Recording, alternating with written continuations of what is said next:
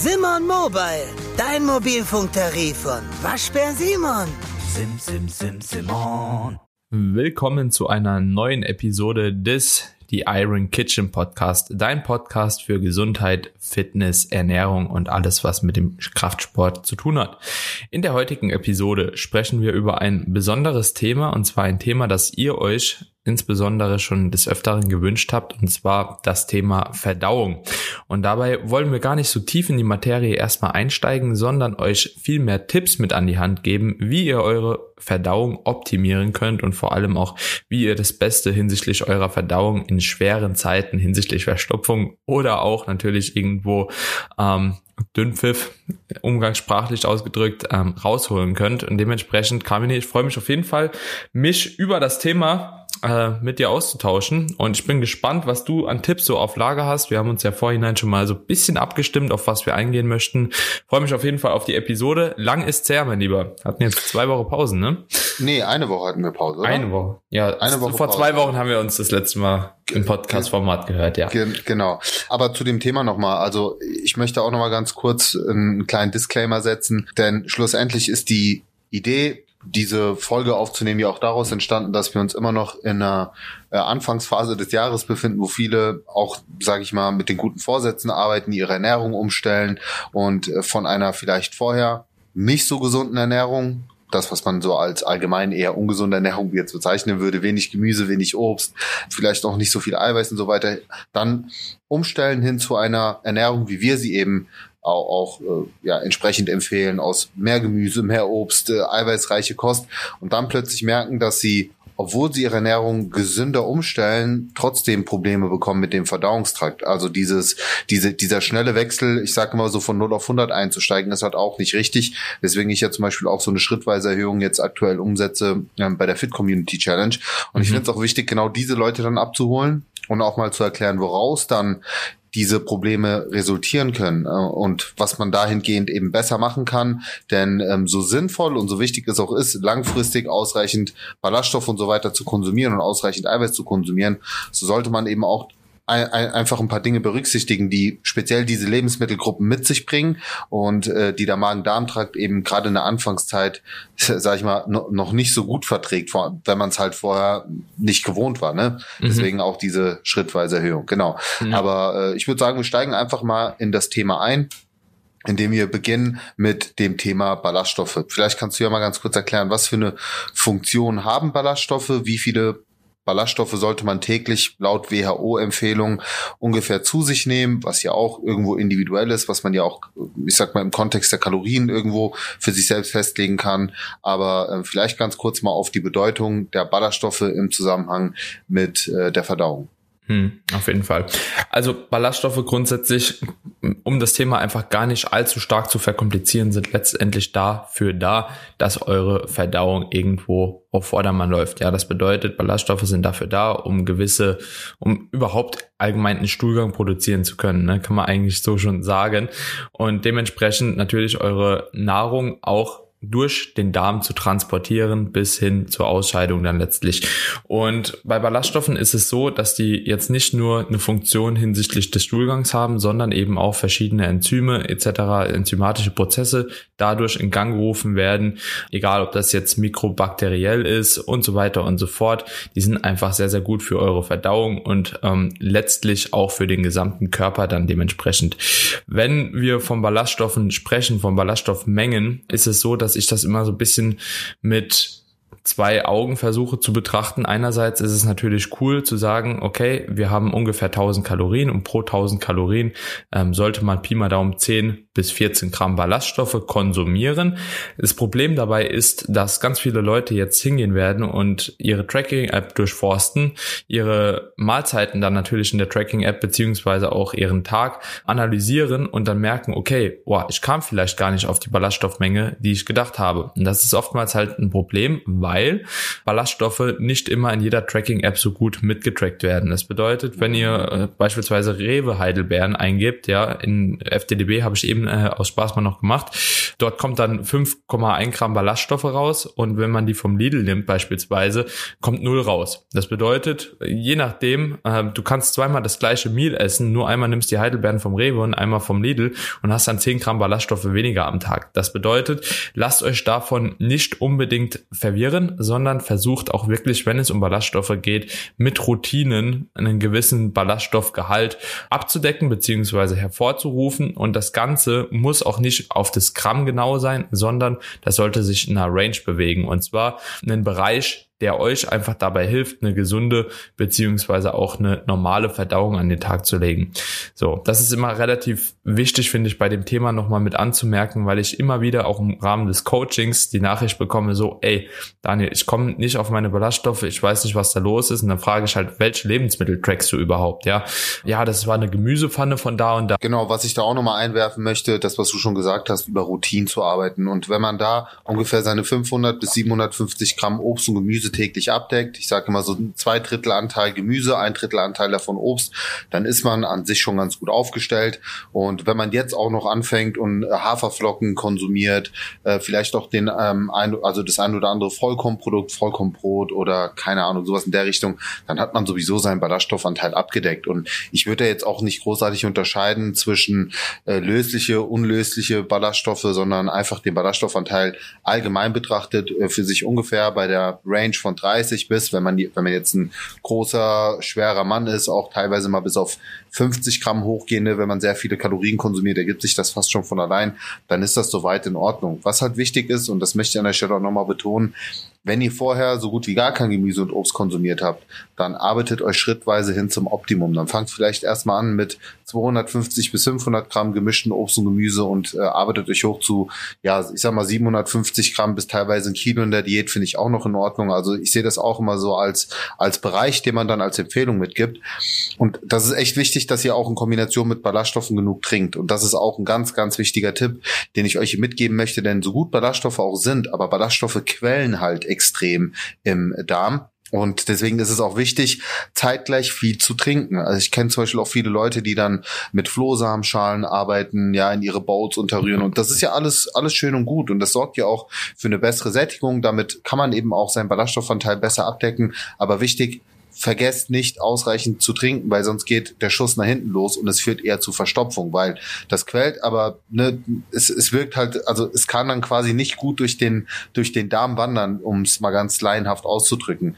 Mhm. Und deswegen immer das auch mit berücksichtigen. Und weil du auch gesprochen hast über enzymatische Funktionen, äh, also Ballaststoffe haben super viele gesundheitliche positive Effekte, die man auf jeden Fall auch nicht unberücksichtigt lassen sollte, auch hinsichtlich zum Beispiel Cholesterinkontrolle. Ja, also ich, ihr könnt euch das so vorstellen, dass äh, Ballaststoffe im Prinzip auch ähm, das, ich nenne es jetzt mal schlechte Cholesterin binden und aus dem Körper ausleiten. Ja, genauso auch zur Darmkrebsprävention extrem wichtig, weil äh, wenn ihr euch den Darm bildlich vorstellt, dann hat er so Zotten und die Ballaststoffe sorgen eben dafür, dass sie wie so ein, wie, wie so ein Besen im Prinzip den, den Darm einfach reinigen und diese ganzen Schadstoffe an sich binden und ausscheiden. Deswegen ist es auch super wichtig, einfach ausreichend Ballaststoffe zu konsumieren, abgesehen davon, dass sie eben diesen Quelleffekt haben und für eine bessere Sättigung sorgen. Mhm. Aber orientiert euch an diesen 30 bis 50 Gramm Ballaststoffe, dann seid ihr sehr gut aufgestellt. Und nochmal, wenn ihr Einsteiger seid und es vorher eben nicht in den Mengen konsumiert habt, dann achtet da wirklich drauf, langsam reinzusteigen und eben auch ausreichend zu trinken. Ich glaube, damit haben wir schon mal einen ersten sehr, sehr wichtigen Punkt abgehakt, der eben in beide Richtungen problematisch sein kann, nämlich zu wenig, aber auch zu viele Ballaststoffe zu konsumieren. Ähm, hast du da noch einen Punkt zu ergänzen? Ja, vielleicht ganz kurz noch einmal erklärt die Funktion von Ballaststoffen ist es ja letzten Endes auch einfach so diese Verweildauer im Magen.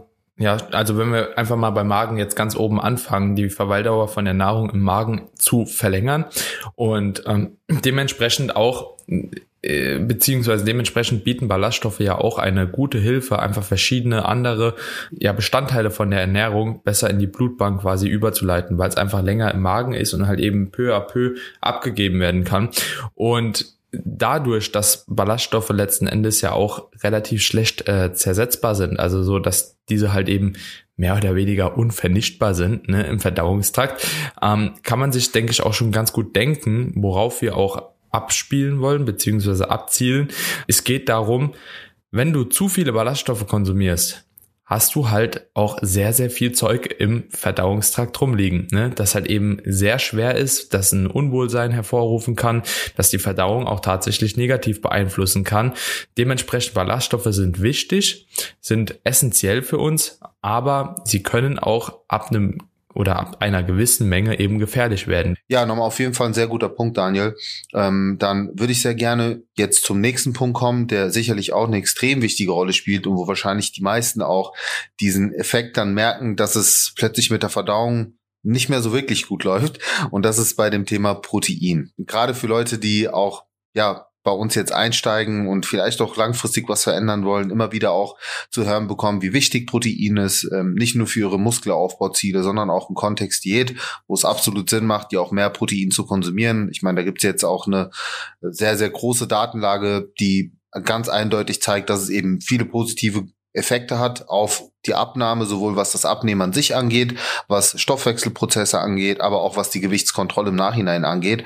Und äh, wenn wir uns jetzt einfach mal so die allgemeine Ernährung anschauen, dann sehen wir eben, dass bei vielen wahrscheinlich der Proteinanteil von dem, was sie vorher konsumiert haben, zu dem, was wir ihnen empfehlen, doch schon ja, gut, gut nach oben geht, um es mal so auszudrücken.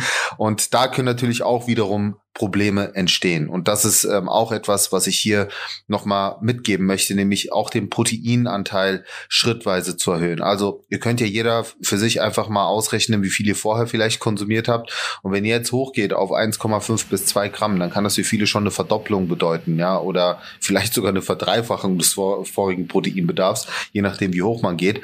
Und man darf halt nicht vergessen, so wichtig Protein auch ist, aber Protein ist natürlich auch schwer verdaulich. Das ist ja auch einer der Gründe, weswegen ja so einen hohen thermogenen Effekt hat von bis zu 30 Prozent. Und wenn man das jetzt nochmal im Zusammenhang sieht mit Ballaststoffe, ne, jetzt erhöhst du nicht nur äh, den Proteinanteil, sondern isst auch noch mehr Gemüse, mehr Obst, isst mehr Ballaststoffe, dann hast du natürlich zwei Lebensmittelgruppen, die den Magen-Darm-Trakt einfach sehr stark belasten und an, am Anfang natürlich auch irgendwo überfordern können.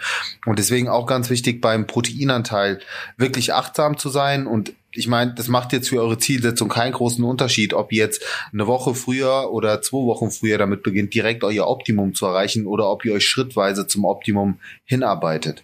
Ja, mhm. deswegen auch das im Hinterkopf behalten, zumal auch bei einer höheren Proteinmenge, und das bemerken dann auch viele, äh, es einfach passieren kann, dass man Blähungen bekommt, weil sich eben Gase bilden, dass man einen Blähbauch hat, dass ja man vielleicht auch sogenannt, wie ne, Meteorismus nennt sich das mhm, übrigens, mhm, ja. Meteorismus und Flatulenzen bekommt, also auf gut Deutsch einfach Proteinfürze äh, vom Allerfeinsten rausschießt, die echt unangenehm sind. Und ja, das kann einfach über den nicht zu hohen Proteinanteil kommen, sondern in dem Moment einfach für dich zu hohem Proteinanteil. Also unser einer weiß, dass sich unser Körper da auch sehr, sehr schnell dran gewöhnen kann und das dann eben nicht passiert. Aber unser Mikrobiom braucht einfach seine gewisse Zeit, um sich an neue Lebensmittel zu gewöhnen und die Zeit muss man oder sollte man ihm auch geben. Mhm, ja, ähm, das ist auch ein sehr, sehr guter Punkt. Hast du jetzt einen speziellen Tipp für die Leute, für die Zuhörer und Zuhörerinnen, wie sie jetzt denn mit dem Proteinkonsum ja umgehen sollten? Weil ich sag mal so, schön und gut, wenn man mehr Protein konsumiert, ne? Das hat ja auch irgendwo seine Sinnhaftigkeiten. Die Leute sollen ja jetzt nicht einfach aufhören, weniger Protein oder sollen ja nicht anfangen, jetzt irgendwie nochmal weniger Protein zu essen, nur weil das halt eben äh, ein paar Flatulenzen auslösen könnte, sondern sie sollen ja weiterhin trotzdem äh, diese hohen oder höheren Proteinmengen konsumieren. Mhm. Hast du da irgendeinen Tipp, wo du jetzt sagen würdest, ja, okay, das macht aber jetzt halt eben Sinn, um halt eben die Verdauung äh, von Proteinen so ein bisschen zu verbessern? Mhm. Also was da angebracht ist, zum Beispiel zu sagen, ich verteile mein Eiweiß über mehrere Mahlzeiten. Das kann ein Tipp sein, also nicht zu hohe Proteinmengen auf einmal zu konsumieren. Das ist so ein Tipp, den ich mitgeben kann. Ein weiterer Tipp, den ich mitgeben kann, dann möglichst auf leicht verdaulichere Proteinquellen zu gehen. Also mal als Beispiel, ja, wenn man sich jetzt den ganzen Tag äh, irgendwie nur Bohnen und Hülsenfrüchte und und und reinknallt, dann ist das natürlich anders für den für unser Magen-Darm-Trakt, als wenn man sich vielleicht von drei Proteinmahlzeiten zwei feste Mahlzeiten gönnt und vielleicht noch einen substituiert mit einem Eiweißshake zum Beispiel. Und mhm. auch da kann man sagen, hey, dann probier's doch vielleicht mal mit einem veganen Proteinshake. Der, häufig vertragen das Leute ähm, etwas besser als äh, die klassischen Whey-Shakes oder ich sag mal Shakes auf Molkenbasis. Genauso auch einfach auf den Körper hören und mal drauf achten, wie reagiere ich auf den Magerquark, verdaue ich das gut oder merke ich halt durch, ich sage jetzt mal einen 500 Gramm Magerquark, dass es auch in Kombination mit ähm, dem Milchzucker, mit Laktose bei mir zu Problemen führen kann.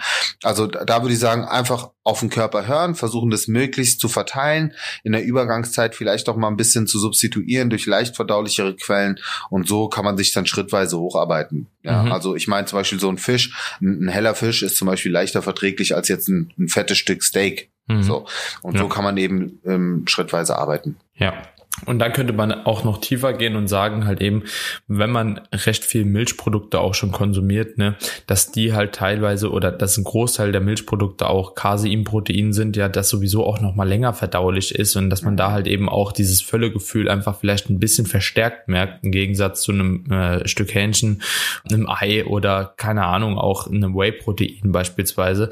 Also da auch einfach ein bisschen drauf achten, nicht nur weil ein Lebensmittel wie beispielsweise beispielsweise Magerquark natürlich ist, ist es immer gleich besser als beispielsweise auch ein Proteinshake. Ja, also es kommt immer sehr, sehr stark da auf den Kontext an. Dementsprechend sucht euch Proteinquellen, wie Kamini schon gut gesagt hat, die euch taugen, die ihr vertragt und mit denen ihr auch langfristig halt eben gewährleisten könnt, dass ihr eine gute Verdauung aufstellt. Und ich denke, aber der übergeordnete Tipp an der Stelle ist einfach, verteilt euer Protein gleichmäßig über den Tag und konsumiert nicht zu viel Protein auf einmal. Ja, das genau. ist äh, und dann eben auch kritisch. Dann eben auch als ganze Mahlzeit immer betrachten. Ne? Wenn man jetzt mhm. eine riesen Salatbowl sich macht, zum Beispiel, oder eine riesen Gemüsebowl und dann auch noch verdammt viel Protein reinpackt, ja gut, dann kann es halt natürlich für, für den Verdauungstrakt schon eine große Herausforderung sein, diese Mahlzeit auch irgendwie zu verarbeiten. Mhm. Deswegen seid da wirklich achtsam. Ja, man muss nicht übers Ziel hinausschießen. Ich finde es ja super, wenn man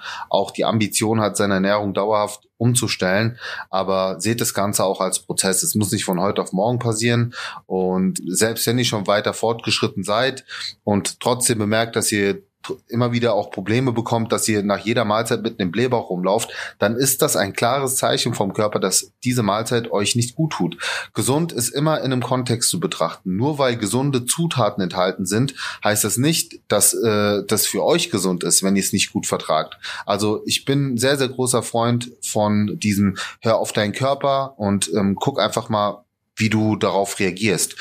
Weil mhm. schlussendlich ist Biofeedback immer das beste Feedback und das letzten Endes entscheidet, also auch alles entscheidend, ob das jetzt für dich in dem Kontext gesund ist oder nicht. Mhm. Jetzt, wo wir bei Ballaststoffen und Proteinen, ich weiß nicht, ob du zu Proteinen noch was sagen möchtest. Ähm, ich denke aber, da können wir das Thema eigentlich soweit auch mal abhaken.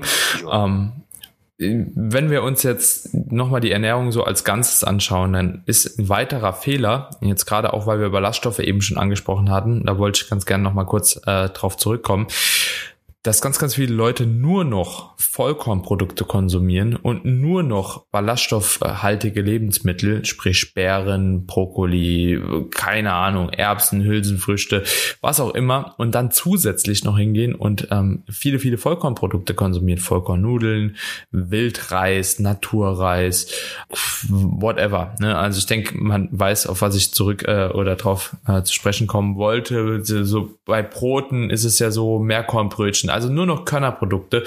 Und ich finde, da sollte man auch aufpassen. Ich will jetzt zu keinem sagen, kauft nur noch Weizenprodukte, esst nur noch leicht verdauliche Lebensmittel. Aber wenn ihr gewährleistet, schon sehr, sehr viel Obst und Gemüse zu konsumieren, ja, und äh, euch da an diese Angaben äh, oder an den Angaben entlanghangelt, die wir euch hier preisgeben mit zwei bis drei Portionen Obst am Tag und halt eben vier bis fünf Gemüse am Tag, dann habt ihr schon in der Regel relativ viele Ballaststoffe über das Obst und Gemüse abgedeckt. Wenn dann noch eine Portion Oats am Tag esst und vielleicht noch hier und da halt eben eine andere kleine Ballaststoffquelle, dann habt ihr auf jeden Fall schon ausreichend Ballaststoffe und das müsst ihr dann noch nicht hinterfragen, ob das eine Mango ist, ob das Heidelbeeren sind, ob das eine Kiwi ist oder ein Apfel ist. Esst einfach so diese Menge und ihr seid da safe und versucht nicht noch on top nur noch Vollkornprodukte zu konsumieren, weil das tatsächlich oftmals ein Problem ist, bei dem sich oder mit dem sich viele Leute beschäftigen müssen und dann halt eben sich fragen, okay, wo ist denn jetzt eigentlich der Fehler? Ich esse doch nur noch gesund.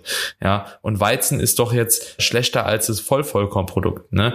Ist jetzt auch nochmal ein anderes Thema, dass auch ein Vollkornprodukt ein bisschen Weizen drin, aber ja, also nur das nochmal als kleiner Ratschlag auch von meiner Seite, weil ich das sehr, sehr oft bei Kunden und Kundinnen beobachten kann, dass da einfach zu viele Ballaststoffe dann über sogenannte gesunde Lebensmittel konsumiert werden. Ja. Absolut bei dir. Das hatte ich ja direkt zu Anfang gesagt. So, also Im Endeffekt geht's in beide Richtungen. Ein zu viel ist schlecht, genauso auch wie ein zu wenig ähm, nicht optimal ist.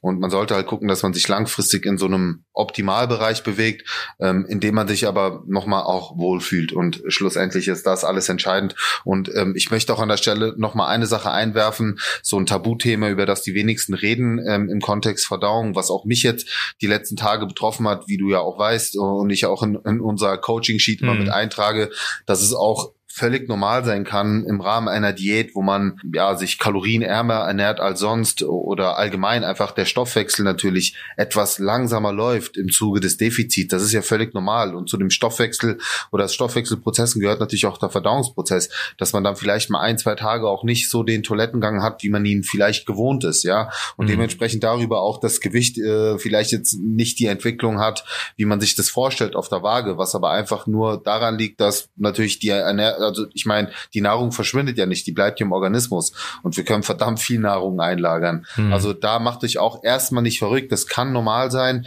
Ähm, ich, ich bin jemand, der sehr, sehr stark davon betroffen ist, dass er einen trägen Darm bekommt. Das habe ich auch mit Daniel mhm. direkt zu Anfang des Coachings besprochen. Du erinnerst dich, ich habe dir das vorneweg gesagt. Mhm. Bei mir passiert das einfach, damit müssen wir rechnen. Ähm, ich mache mich da nicht verrückt. Es ist halt nur dann irgendwann unangenehm, wenn du halt so eine, mit, die ganze Zeit mit der Blähkiste rumläufst und, und dir denkst so, verdammt, ein, eigentlich wäre heute mal ein geiler Tag, mhm. um mal richtig wieder auf Toilette gehen zu können. Mhm. Aber um, um auch da mal dieses Tabuthema hier anzusprechen, wenn es mal ein, zwei Tage nicht so rund läuft, dann ist das völlig okay. Wenn es über mehrere Tage läuft, dann will ich mir auf jeden Fall Gedanken machen. Und vielleicht noch einen letzten Punkt in dem Zusammenhang, Daniel, den ich noch super wichtig finde, um die Verdauung zu unterstützen, weil wir, wir haben uns jetzt eher auf Seiten der Ernährung bewegt, aber was natürlich auch mindestens genauso wichtig ist, ist das Thema Bewegung und Aktivität.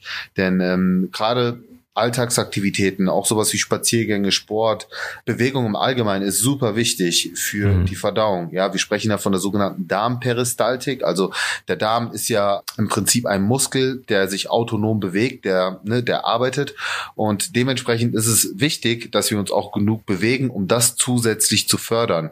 Was halt auch helfen kann, sind so Dinge wie Bauchmassagen, sowas in der Richtung. Aber an sich, wer sich auf natürliche Weise, sage ich mal, genug bewegt, der ähm, wird auch damit seine Verdauung Verdauung unterstützen. Ja, also wenn ihr jetzt zum Beispiel so einen typischen 0815 Bürojob habt, ja, wo ihr halt echt den ganzen Tag gefühlt nur sitzt und wenig Bewegung drin habt, dann kann so ein Mittagsspaziergang nach dem Essen oder einfach zwischendurch auch schon eine gewisse Abhilfe schaffen. Mhm. Ja, voll. Ich denke auch, dass man sowieso gerade in dem Kontext sagen muss, dass auch der Darm sehr, sehr stark. Also einerseits natürlich kannst du durch Bewegung da eine gewisse Förderung schaffen und ähm, da auch eine gewisse Prävention betreiben. Aber was hier auch vielleicht in dem Thema oder in dem Zuge ganz gut zusammenpasst mit so Spaziergängen über den Tag. Ich möchte nicht mal komplett auf Sport äh, eingehen, so Krafttraining etc., sondern wenn du Spaziergänge über den Tag machst, hilfst du deinem Körper nicht nur durch die Bewegung, ja, dadurch, dass du diese Darmbewegung, wie du das eben schon schön erklärt hast, unterstützt, sondern du gönnst dir auch eine gewisse Auszeit durch Spaziergänge, ja. Also es ist ja auch bewiesen, äh, nachgewiesen, dass Zeit an der frischen Luft, ja, Zeit, die du für dich bist, ähm, sehr, sehr meditativ auch wirken. Und da Darm wirklich, also Magen-Darm-Gegend ist sehr, sehr stark an das Nervensystem gebunden. Und wenn du viel Stress verspürst, kann es auch ein Grund dafür sein, dass du vielleicht nicht zur Toilette kannst oder dass du halt eben Dünnpfiff bekommst oder dass du nichts essen kannst. Und ähm, der ein oder andere wird sich jetzt denken, aha, ja, da war doch schon mal was bei mir. Und dementsprechend so eine gewisse Auszeit vom Tag. Ja, und da kommen wir immer wieder, die Leute, die Zuhörer, die merken es wahrscheinlich so, auf die gleichen Dinge zu sprechen. Habt ein gutes Stressmanagement, Meditation kann Abhilfe schaffen, Spaziergänge an der frischen Luft kann Abhilfe schaffen, Lesen kann Abhilfe schaffen und wenn ihr gut schlaft, selbst das wird die Verdauung sehr, sehr positiv beeinflussen. Also quasi Stressreduktion at its finest, ja, ähm, ist da wirklich ein Sehr Schlüsselwort. Sehr, Ja. sehr guter Punkt. Also schön, dass du das auch abschließend nochmal eingebracht hast, diese, diese Verbindung zwischen, ja, ich sag mal, Wohlbefinden, also auch mentalen Wohlbefinden, Stressfaktor äh, und äh, Verdauung. Ganz, ganz, ganz wichtiger Punkt. Ähm, Weil es ist, guter Input. es ist ja auch so, jeder, der mal in der Situation war, nicht auf die Toilette gehen zu können, ja, man kennt es, man will eine Diät machen, ja, ja, also einfach mal ein stupides Beispiel, das mich so oft oder das mir so oft begegnet ist. Du, du willst eine Diät machen, kannst irgendwie zwei Tage nicht auf die Toilette. Dann fängst du an so zu denken, oh Mist, ich kann, kann nicht auf die Toilette. Ah, Form ist jetzt auch so lala, Gewicht geht jetzt nicht runter. Ich merke, irgendwie sehe ich so verwässert aus. Es fühlt sich einfach unangenehm an. So, was machst du? Du stresst dich. Du fängst dich an zu stressen. Ah, was kann ich jetzt tun, dass ich auf die Toilette gehen kann? Statt halt eben da eher den Gang runterzufahren, mal hinzulegen, zu chillen, ähm, geht man hin und denkt so, ah ja gut, ich muss mich jetzt noch mehr bewegen, ich muss jetzt äh, Bauchmassagen machen, ich muss irgendwie meine Lebensmittelauswahl umstellen, einfach so akut. Und manchmal läuft es halt eben auch aufgrund welcher Faktoren auch immer nicht wie gewohnt. Und wenn man dann sein ganzes Konstrukt umbaut, das eigentlich immer funktioniert hat, sehe ich das genauso kritisch an, wie einfach zu sagen, okay, ich habe zu chillen. Ich muss jetzt einfach einen Gang zurückschalten. Ich muss chillen und einfach abwarten und dem Prozess einfach vertrauen. Aber man kommt dann in so eine Teufelsspirale, weil man immer denkt, ah Mist, und jetzt die Form sieht kacke aus und das Gewicht geht nicht runter. Muss ich die Kalorien reduzieren? Auf gar keinen Fall in dem Moment. Die Kalorien dann einfach mal reduzieren nochmal. Oder noch die Aktivitäten nochmal erhöhen. Dein Körper braucht wahrscheinlich einfach ein bisschen Abstand und man muss sich da selbst einfach sehr, sehr stark reflektieren. Und wenn man das nicht kann, dann braucht man halt eben auch jemand an der Seite. Und selbst der kann dir nicht immer sagen, warum du jetzt akut diese Probleme hast. Dafür ist der Körper einfach viel zu komplex. Ja, das wollte ich einfach nur nochmal an, äh, anfügen, weil das so ein Thema ist, das mich wirklich ja auch selbst schon oft belastet hat, denn Ja, du jetzt auch. Ich sehe mich da auch, ich Ja, sehe mich da ja. auch voll. Also das, was du gerade schilderst, genau dieses dann, die, diese mentalen Headfucks, die man in der Situation hat. 1000 Prozent ich, ja, und Ja. äh, egal, selbst bei aller Vernunft hast du sie hin und wieder, aber trotzdem wichtig ist, wenn du das weißt, dann kannst du zumindest so selbstreflektiert sein und dann auch in gewissen Momenten sagen, okay, weißt du was, ich chill jetzt mal. Ja, und äh, dann trinkst du mal einen schönen warmen Tee, entspannst dich und dann merkst du auf einmal, okay, da passiert was. Oder ich meine, du ich habe das jetzt auch wieder gemerkt an den Refeed-Tagen, mehr gegessen, mehr Kohlenhydrate gegessen, zack, und dann merkst du einfach auch, dass allgemein der Stoffwechsel, die Verdauung wieder besser läuft. Und Mhm. deswegen auch vielleicht sowas mal implementieren, ne? ähm, kann in vielerlei Hinsicht ähm, sehr viel Sinn machen. Ja, ich denke auch, Carmine, ganz ehrlich, ich, wir haben viele, viele gute Tipps, glaube ich, gegeben. Ihr könnt uns ja mal schreiben, entweder als DM oder auf welchem Wege ihr uns auch immer kontaktiert, ob ihr vielleicht auch eine Episode mal wollt, wo wir das Ganze auch so, diese Prozesse vielleicht mal ein bisschen tiefer erklären, also wie halt das Nervensystem auch mit dem Magen-Darm-Trakt beispielsweise zusammenhängt, wie das halt eben so funktioniert und warum das auch so ist, ne, ist vielleicht für den einen oder anderen interessant. Ich will das aber den Zuhörer und Zuhörerinnen mal überlassen, weil das natürlich dann auch schon eine Thematik wäre, die ein bisschen tiefer wäre.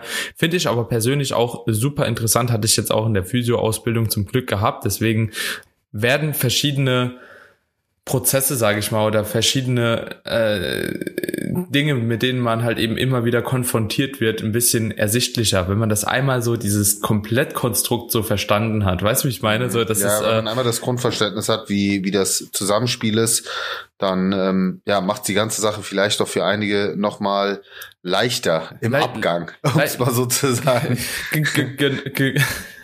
Doppeldeutig. Auf jeden Fall. Und ich denke, manchmal ist es zwar tiefgründiger, aber es vereinfacht danach halt alles, ne? Ja, ich würde sagen, an der Stelle äh, machen wir dann auch mal einen Break. Sagen jetzt äh, an der Stelle natürlich wieder das obligatorische Leute.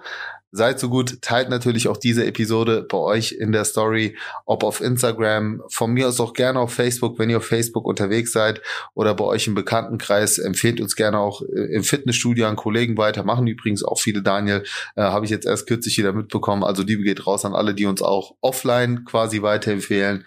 Und äh, ja, denkt dran, uns eine Bewertung dazulassen, ob du das gerade hier auf Spotify hörst, äh, Apple Podcast, alles hilft uns, ähm, von dem her ganz lieben Dank auch dafür und wir haben natürlich auch noch Coachingplätze frei. Also falls ihr Interesse habt an einem Coaching, schreibt gerne Daniel oder mir. Dann ähm, ja, werden wir euch da gerne auch an die entsprechende Person weiterleiten. Andrea übernimmt ja bei uns die Coachings. Und äh, genau, von dem her an der Stelle liebe Grüße an alle. Vielen Dank fürs Zuhören, für eure Aufmerksamkeit. Und Daniel, ich würde dann sagen, nächste Woche wieder mit dem nächsten spannenden Thema, oder? Alright, machen wir so, mein Lieber. Ich freue mich. Vollgas. Ciao. Bis dahin. Ciao, ciao.